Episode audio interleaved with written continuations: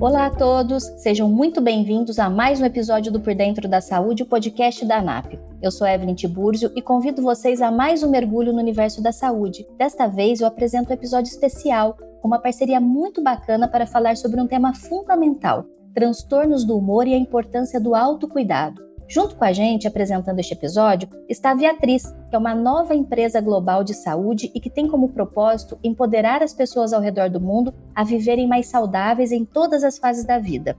Ao lado da Abrata, que é a Associação Brasileira de Familiares, Amigos e Portadores de Transtornos Afetivos, a Viatriz está encabeçando a campanha Bem Me Quer, Bem Me Quero. Cuidar da saúde mental é um exercício diário. Essa ação faz parte do Setembro Amarelo, que busca conscientizar a população a prevenir a depressão e o suicídio. Se você quiser saber mais sobre essa iniciativa da Viatriz com a Abrata, é só acessar o site www.bemmequerbemmequero.com.br. Então vamos começar?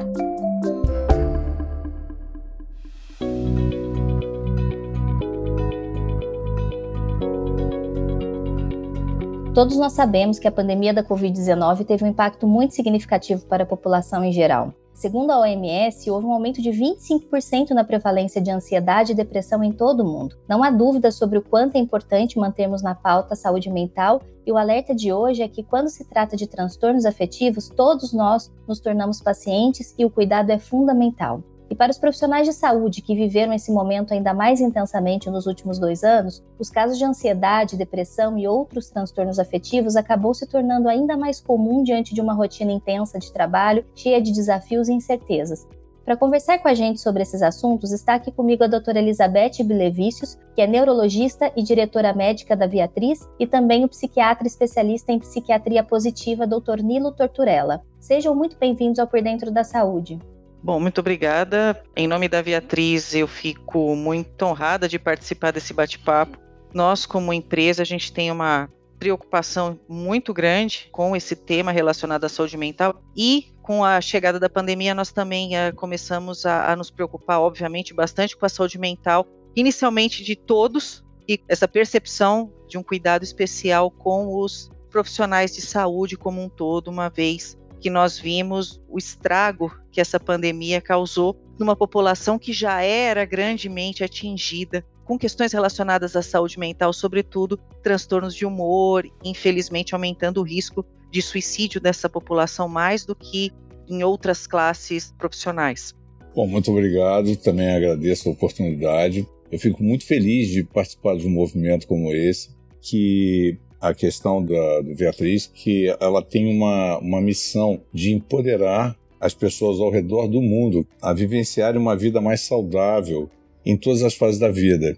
E isso vai muito de encontro daquilo que eu acredito de, e, e desse movimento que eu participo. Né? Eu queria deixar esclarecer aqui que não é uma especialidade, a psiquiatria positiva não é uma, uma especialidade, ela é um movimento dentro da psiquiatria, não existe um, uma especialidade, até porque toda psiquiatria seria positiva, não existe um contraponto de uma psiquiatria negativa, é que o foco seria exatamente nos aspectos saudáveis do ser humano, onde a gente busca uma potencialização naquilo que existe de bom na pessoa e dos recursos que ela possui para poder superar esse momento de tanta adversidade. Então a, a lógica é trabalhar exatamente emoções positivas e emoções que possam propiciar a pessoa a ter um maior enfrentamento nas perdas e, e nesse mundo que está tão complicado.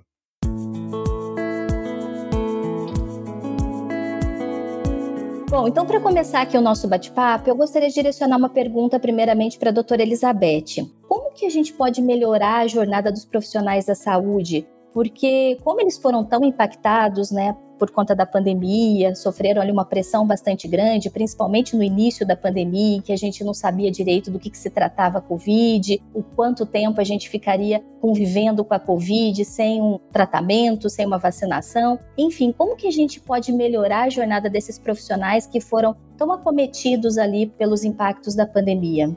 É, na verdade, o, nós falamos assim muito de profissionais da saúde, né? Nós focamos muito no todo o corpo clínico, mas a gente tem que se lembrar que isso até transcende, né, os profissionais de saúde, mas todas as pessoas que ficaram envolvidas dentro desse cuidado de alguma forma. Então a gente tem que incluir as pessoas que dão todo o suporte para o funcionamento dessa roda, né, que gira, como os recepcionistas, as pessoas que estão exatamente nessa linha de frente recebendo essa pressão, as pessoas que estão também relacionadas ao suporte de limpeza, etc. Então, quando a gente coloca esse cenário, acho que a gente tem que ampliar bastante, né? Porque todos eles foram fortemente impactados. Acho que a gente tem que lembrar que todas essas pessoas elas já sofriam muito, principalmente quando a gente fala né, do esgotamento profissional, já era uma classe fortemente atingida mesmo antes da pandemia. A pandemia ela veio ajudar a piorar um cenário que já era bastante preocupante.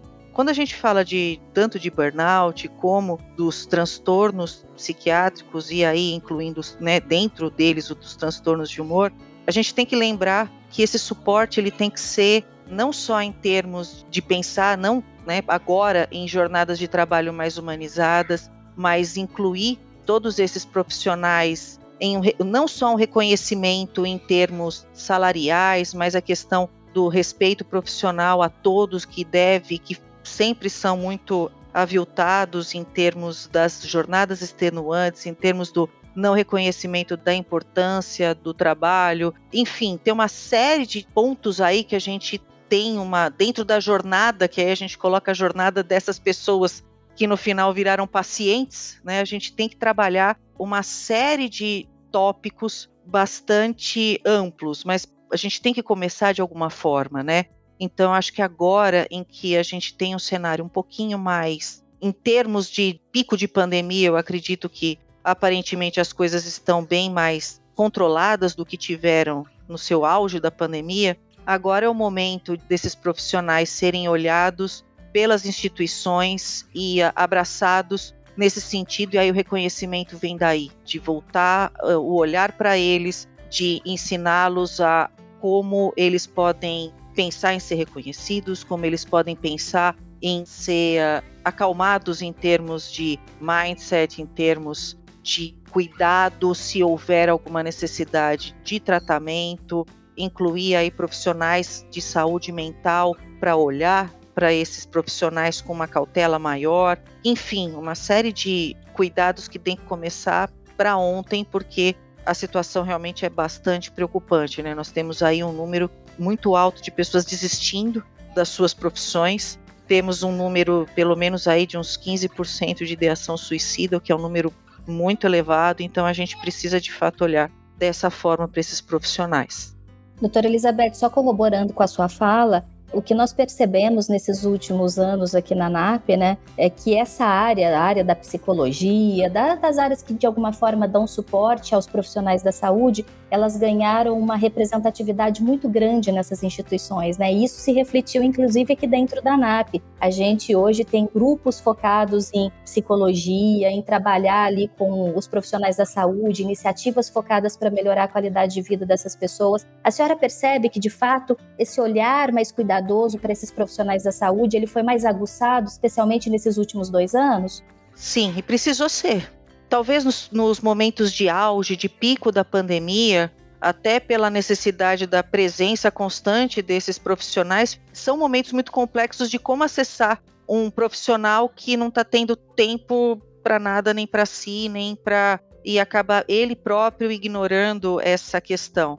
Mas acredito que agora, principalmente, a gente comece a ver esse movimento positivo em termos justamente disso. Agora que a ficha está caindo, que as coisas não estão bem, e eles estão começando até buscar de forma muito mais proativa, de, talvez do que qualquer outro momento na história aí do cuidado, a questão do vamos buscar a nossa saúde, manter ou buscar proativamente melhorar a nossa saúde mental. Então eu acredito que, infelizmente, né, as, as coisas já não vinham bem antes, como eu disse, e agora, com um momento de crise tão grande, talvez isso tenha sido importante para esses profissionais que nunca viram como prioridade a sua saúde mental, agora verem isso como uma real prioridade. Olha só, a doutora Elizabeth colocou muito bem né, o quanto que esse, os profissionais da linha de frente né, estão acometidos e a gente não pode esquecer desses profissionais, como ela colocou aqui.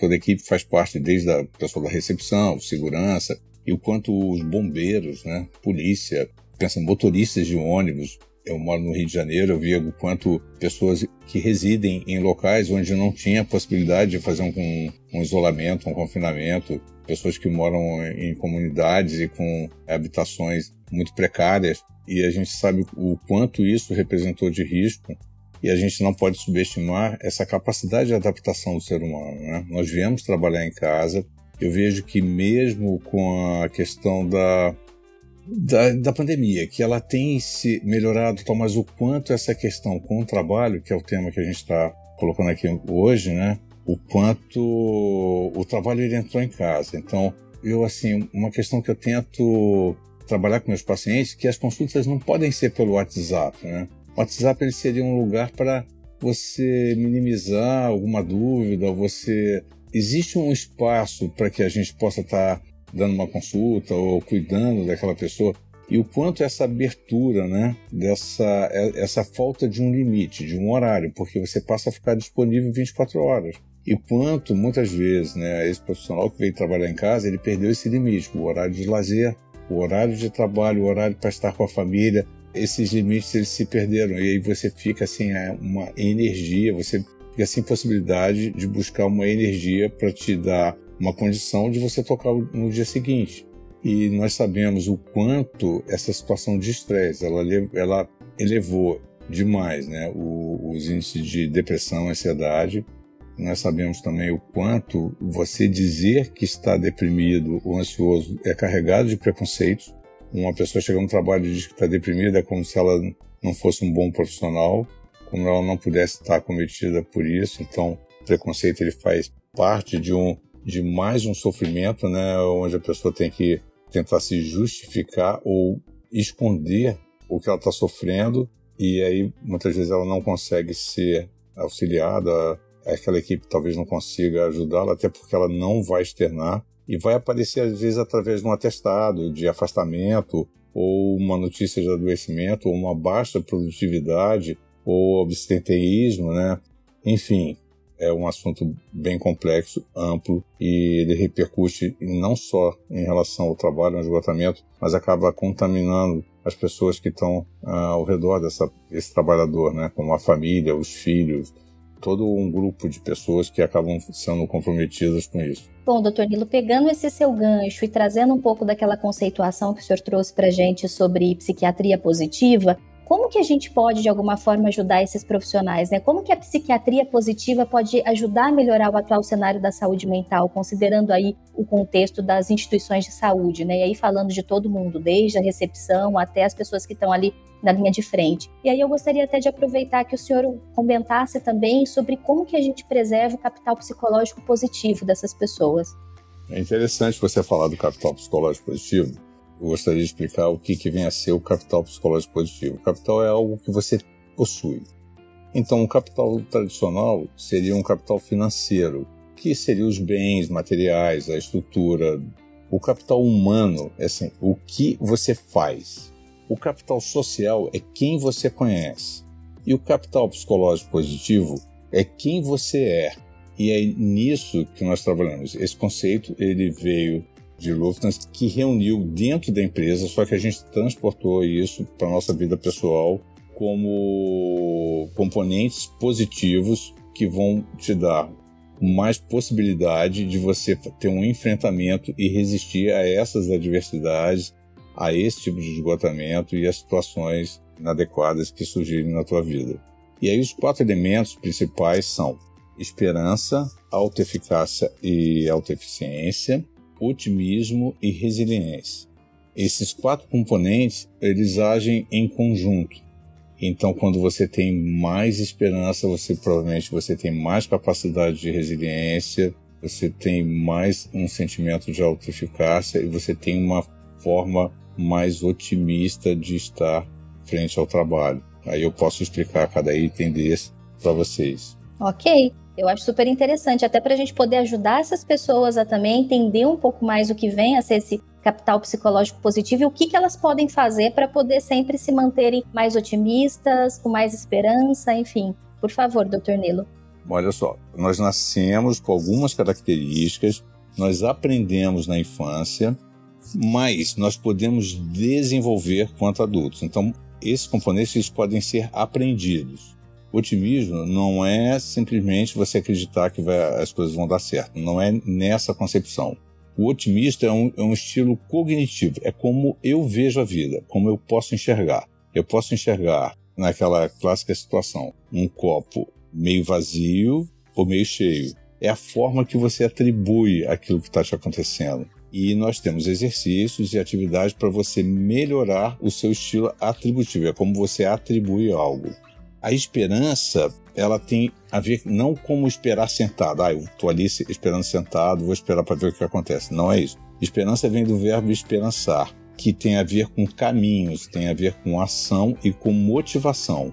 Então, quando eu tenho esperança, eu foco num objetivo e eu vou traçar caminhos para alcançar esse objetivo. Num caso de uma pessoa deprimida, depressão, que a gente está aqui atrelando também a depressão, burnout, essas emoções, né? A pessoa eh, às vezes pensa só na tristeza, mas a desesperança ela é uma, uma questão muito forte. E a esperança, quando ela não existe, a pessoa não tem caminhos, né? Ela não tem como seguir. Ela não tem nem motivação para realizar alguma coisa. A autoeficácia, o ponto principal da autoeficácia, a autoeficiência, que é diferente da autoestima, Autoeficácia é aquela capacidade que eu tenho que eu sei, eu posso fazer algo, eu consigo realizar, eu posso fazer isso.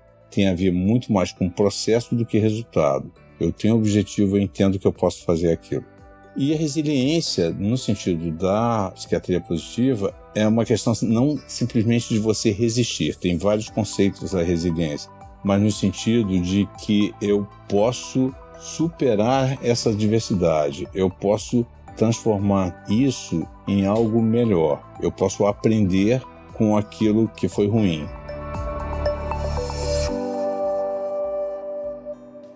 Aproveitando essa tua explicação desses itens, eu acho que eu tenho uma pergunta aqui que ela vai muito ao encontro dessa tua explicação. Essas pessoas que porventura estejam passando por alguma dificuldade de sentimento, de ansiedade, enfim, de todos esses itens que a gente acabou conversando, ela facilmente consegue se autodiagnosticar, auto-observar que ela está precisando de ajuda, que ela está passando por um processo complicado em relação a, a, aos seus sentimentos, ou ela precisa de ajuda de outras pessoas, ela precisa talvez da ajuda da empresa com a qual ela trabalha para poder ajudá-la a identificar mesmo que ela está passando por aquele processo. Talvez ela tenha ali uma queda de produtividade, talvez ela tenha ali um sentimento de insatisfação, mas até que ponto, né, a gente consegue observar que não, essa pessoa precisa de ajuda? Tem uma questão que é muito importante para qualquer melhora, né, e, e maior flexibilidade cognitiva e flexibilidade emocional, que é o autoconhecimento, de você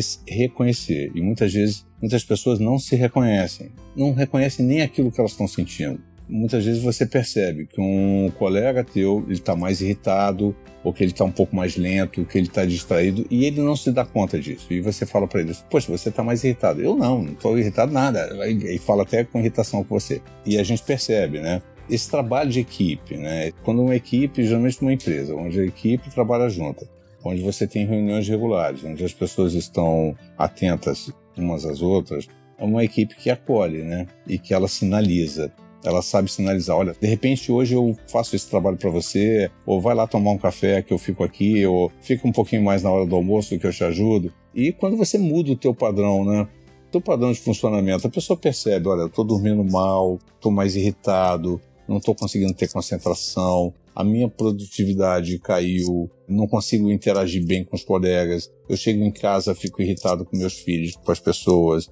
De um modo geral, está diferente, não está tão legal. E do ponto de vista prático, assim, mesmo ela, bom, ela identificou que alguma coisa não vai bem com ela, né? O que, que ela pode fazer por ela da perspectiva prática mesmo, né? Atividade física, melhorar a alimentação, além de, de todas as outras, os outros cuidados que porventura venham aí das empresas, mas o que que ela, como pessoa, pode fazer ali por ela para tentar melhorar esses sintomas? Bom, vamos lá. Existe um pilar da saúde, né? Que é, seria alimentação saudável, sono reparador, atividade física. Sono, alimentação, atividade física é um pilar básico para qualquer pessoa.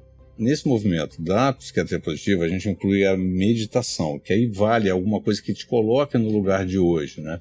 É muito comum ver uma pessoa que fala assim: eu acordo às 5 horas da manhã porque eu tenho que fazer atividade física de manhã, porque alguém disse que tem que fazer nesse horário, porque não tem outro. Aí vai sete para o trabalho, depois ele sai, vai para uma faculdade, tem três filhos em casa e no final de semana faz um bico num restaurante porque ele precisa melhorar a renda para pagar a faculdade. Você vai computar o horário de sono, são seis horas, não se alimenta bem. Aí ele inclui aquela atividade física que na verdade, ela está roubando o horário do sono, que é fundamental. Então você percebe o seguinte: ah, a pessoa está mais irritada, ela não está bem. Tem todo um contexto no estilo de vida que tem que ser modificado. E muitas vezes a gente olha para o sintoma. Né? E uma coisa comum também, eu vejo pessoas, principalmente quem atende público, gerente de banco, uma paciente, gerente de banco, chegou com um nível de ansiedade gigante, gigante, tremendo. Só que ela tomava mais de 30 cafés cada cliente ela pegava um cafezinho e tomava junto. Então você começa a perceber que o estilo de vida, muitas vezes a pessoa coloca como um esgotamento, como uma aceleração, e ela está comprometida no estilo de vida dela. Equilibra a mensagem, né? As coisas não vêm por acaso. Então, para você estar tá fortalecido, para você suportar, você tem que ter um respaldo em várias questões. Você tem que ter energia para poder enfrentar, você tem que dormir. Então, o que aconteceu no início da, da pandemia? os profissionais tiveram que dobrar o horário de trabalho, repetir plantão. Nós enfrentamos uma coisa que foi muito violenta, foi o luto e vários amigos morrendo e sabendo de pessoas morrendo. Quer dizer, o, o luto fez parte da nossa vida nesse, principalmente nesse início da pandemia. Com certeza. Doutora Elizabeth, como que as instituições de saúde podem atuar aí para poder conseguir diagnosticar essas pessoas, esses funcionários que estejam passando por essas questões de ansiedade, burnout, depressão, e qual que é o tipo de apoio adequado para esses profissionais, né? Como que elas devem se preparar, o que, que elas devem ter ou fazer para essas pessoas de alguma forma? O doutor Nilo falou muito bem, até você também comentou a questão, eh, algumas palavras são muito fortes, né? Então, assim, eh, equilíbrio, observação, são talvez as palavras mais importantes. Quando a gente fala tanto do profissional da saúde quanto dos outros profissionais, a gente fala empresa, empresa como se fosse uma entidade né, muito abstrata. Mas a gente pode, primeiro descendo no plano mais operacional, a coisa ela começa desde os gestores imediatos, porque não adianta uma empresa ter todo um trabalho super focado de atenção à saúde mental, de identificação precoce de sinais de alarme, etc. Mas o próprio responsável por essa equipe, ou os próprios colegas dessa equipe, eles pensam que é tudo uma grande bobagem, que a gente tem que ser forte mesmo, isso daí é mimimi e por aí vai. Coisas que são muito frequentes ainda hoje, infelizmente, a gente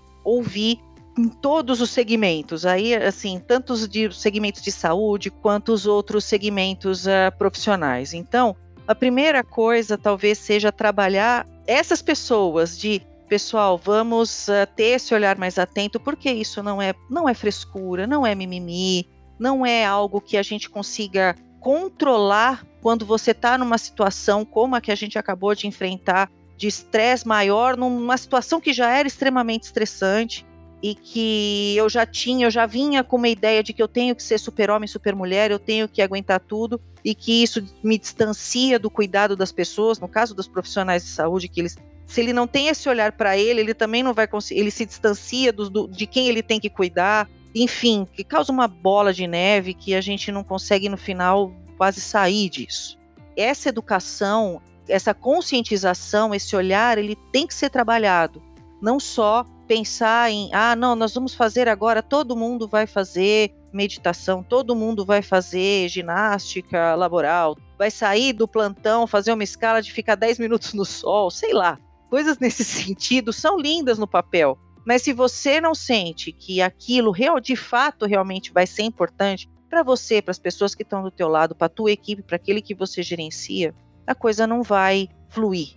E isso é, não é uma palestrinha, duas palestrinhas, isso é um movimento contínuo de, junto com a informação, as ações práticas, mostrando que isso tem algum resultado importante, né, para você começar a mudar a percepção dessas pessoas. E aí sim, as empresas de saúde e as outras empresas, elas vão conseguir implementar programas que vão ter mais impacto, como treinar, por exemplo, alguns colegas, ter um olhar um pouco mais aguçado para sinais de alarme em relação à saúde mental dos seus colaboradores ou das pessoas mais próximas da sua equipe. Essas pessoas, uma vez identificadas, elas vão conseguir se engajar e falar: puxa, é verdade, eu não tinha percebido, mas tem alguma coisa que não está legal em mim. E aí ela ser encaminhada para uma avaliação mais especializada, e aí sim você ter todo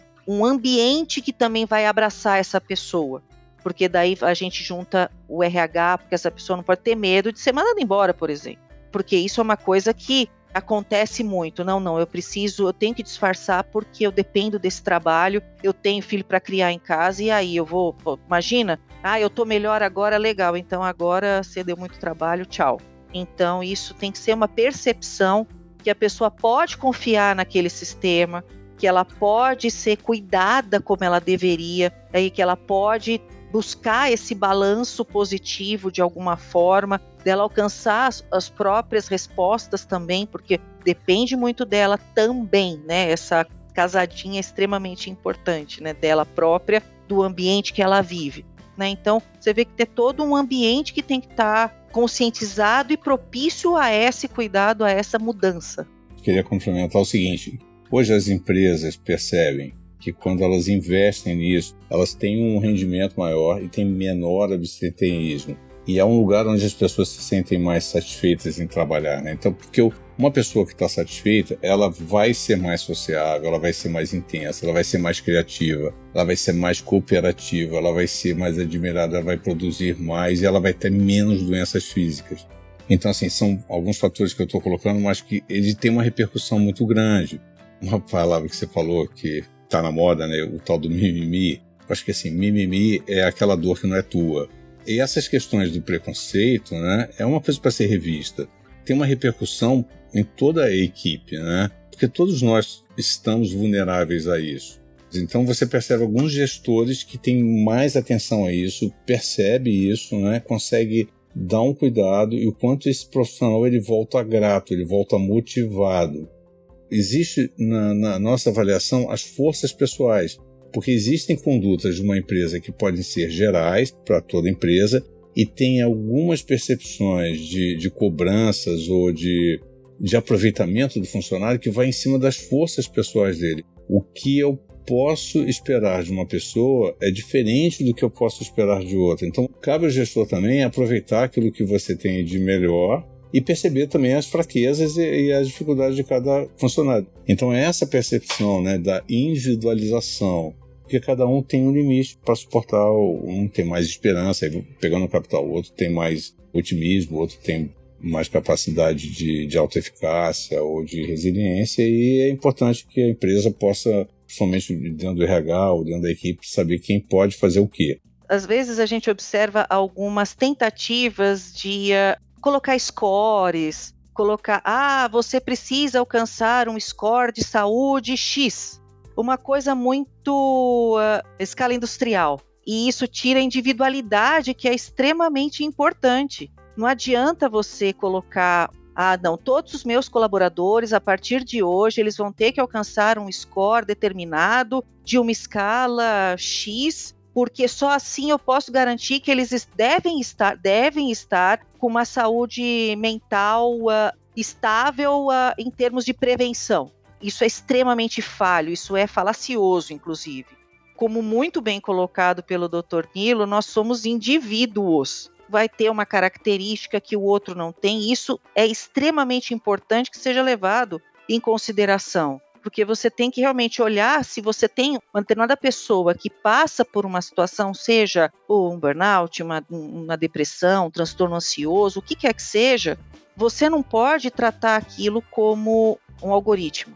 Você tem que tratar aquela pessoa. Por que, que ela está daquela forma? O que, que levou aquilo a acontecer? Qual é a influência do ambiente, no caso do ambiente laboral, naquilo que aquela pessoa está passando naquele momento? levando em consideração como ela é como indivíduo. Quer dizer, isso é extremamente importante. Então, o recado talvez mais importante para todas as empresas é tratem cada pessoa como única.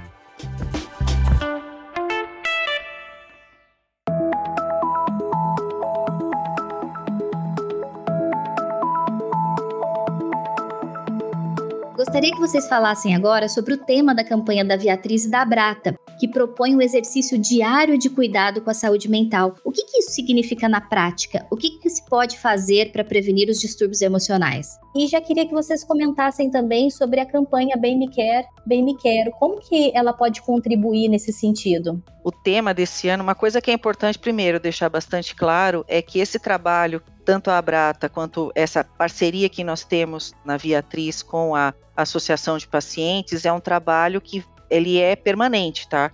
Ele dura o ano inteiro. É que como setembro é o mês que a gente dedica à prevenção do suicídio, nós temos algumas ações que são colocadas durante esse mês especificamente, mas as ações por isso que o tema é esse, né? Porque é um exercício diário, as ações elas têm que ser todo dia. E as ações, lógico, individualmente falando, já foi até muito bem colocado aqui, o equilíbrio, ele tem que ocorrer o tempo todo, ele tem que ser buscado, na verdade, o tempo todo, porque nunca a gente vai estar 100% do tempo super equilibrado, né? Mas nós temos realmente, como um exercício diário, buscar isso, buscar um equilíbrio da nossa vida, nossas obrigações, aliado aos nossos períodos de descanso, aos nossos períodos onde nós temos atividades que nos dão prazer, que nos fazem nos sentirmos mais relaxados. Então, o tema ele é muito focado nisso, que não basta ser só hoje, que ah, não, hoje eu vou fazer, ou vou deixar isso para amanhã, ou não, semana que vem eu vejo o que, que eu faço, não. Hoje a gente faz hoje, amanhã a gente busca também amanhã, depois de amanhã a gente busca alguma coisa depois de amanhã. Puxa, meu dia vai estar tá cheio, mas ah, eu não posso ter uma brechinha, talvez. Ah, esse não, eu vou usar esses minutinhos para sentar e ficar comigo mesmo. Enfim, é esse exercício que a gente, como todo exercício, ele tem que ser aprendido e ele tem que ser literalmente exercitado. Caso contrário, a gente nunca vai sair aqui nem começar algo novo, né? Eu tenho que fazer hoje, eu tenho que pensar nisso amanhã, eu tenho que fazer um esforcinho depois de amanhã para isso se tornar algo do meu dia a dia, que faz parte da minha essência, né, do meu eu. Por isso que a gente foca muito esse ano e né, estamos também falando bastante para a população em geral, mas também muito para esse profissional de saúde. Tanto que, até fazendo aí um, um, spoilerzinho, nós estamos trabalhando num guia de saúde mental, uma segunda edição. A gente tem uma primeira que foi em 2020, feita por vários profissionais da área da saúde mental, e não só da saúde mental, mas a gente tem até educador físico, etc. Esse ano nós vamos estamos trabalhando num segundo, focado no profissional de saúde, para que ele tenha de fato um guia de tudo bem, acho lindo tudo isso, mas o que que eu, como eu posso começar, o que que eu posso fazer, né? As dúvidas que às vezes eles têm, têm muitas vezes até receio de se expor e perguntar, aquilo vai estar tá disponibilizado num guia que vai ser distribuído de forma gratuita. A gente prevê o lançamento, inclusive para outubro, né? Fora do desse mês que é dedicado. Então, é, é o nosso objetivo, é o objetivo da Brata e que a gente acredita realmente muito. Por isso que a gente está sempre falando sobre isso. Doutor Nilo? Primeiro, respondendo à questão da, desse movimento, eu acho que falar sobre isso, trazer essas informações, eu acho que muita gente que vai estar nos ouvindo vai se identificar e vai poder perceber, se a gente conseguir atingir algumas pessoas, mesmo que sejam poucas, a mudarem seu estilo de vida, a entenderem que elas têm que buscar autoconhecimento, que elas podem buscar uma forma melhor de ter uma, uma saúde, um maior bem-estar, porque no fundo a gente pensa assim, qual é o meu sentido de vida? Por que, que eu estou aqui? Por que, que eu tenho que conquistar isso? Por que, que eu tenho que trabalhar tanto para trocar de carro ou fazer tal coisa? Quer dizer, você vai buscar o significado da tua vida, o sentido da tua vida, qual é a razão de você estar tá aqui presente e se essas coisas realmente elas vão te trazer realmente alguma qualidade de vida. Tem várias questões de ordem prática que podem ser feitas. Por exemplo, eu vou dar um exemplo simples, que é um diário de gratidão. Você vai, de alguma forma, inocular emoções mais positivas para você, você sai um pouco da, da questão da alimentação. Então, se todas as noites você fizer um agradecimento a três coisas que te aconteceram, que pode ser de ordem geral, e você fizer isso por mais de 45 dias, isso se torna um hábito como a Elizabeth falou. É a persistência que faz com que transforme num um hábito. E aquilo passa a ser incorporado à sua vida. Você começa a ter uma, um outro tipo de visão. Então, a gratidão é um exercício interessante.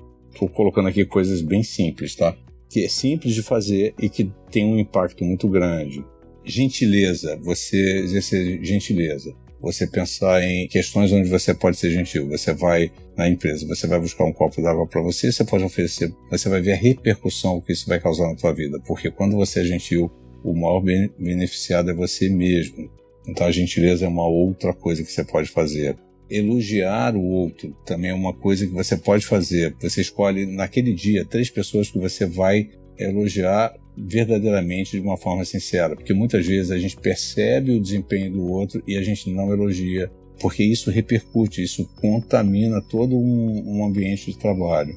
Então eu passei aqui praticamente três exercícios que podem ser feitos de forma simples na empresa. Então seria a gratidão, a gentileza e o elogio. Essas três coisas, se você colocar dentro da sua vida, eu te garanto que a sua vida você vai se beneficiar muito, mais até do que os outros. Excelente. Pratiquem. Essa é a mensagem, né, doutor Nilo? Doutora Elizabeth, doutor Nilo, muito obrigada pela participação de vocês no nosso podcast. Foi um prazer falar sobre um tema tão fundamental, especialmente nesse contexto que a gente vive atualmente, né? Então, super obrigada. Um prazer falar com vocês. Prazer foi imenso. Prazer foi todo nosso, garanto. Muito obrigada.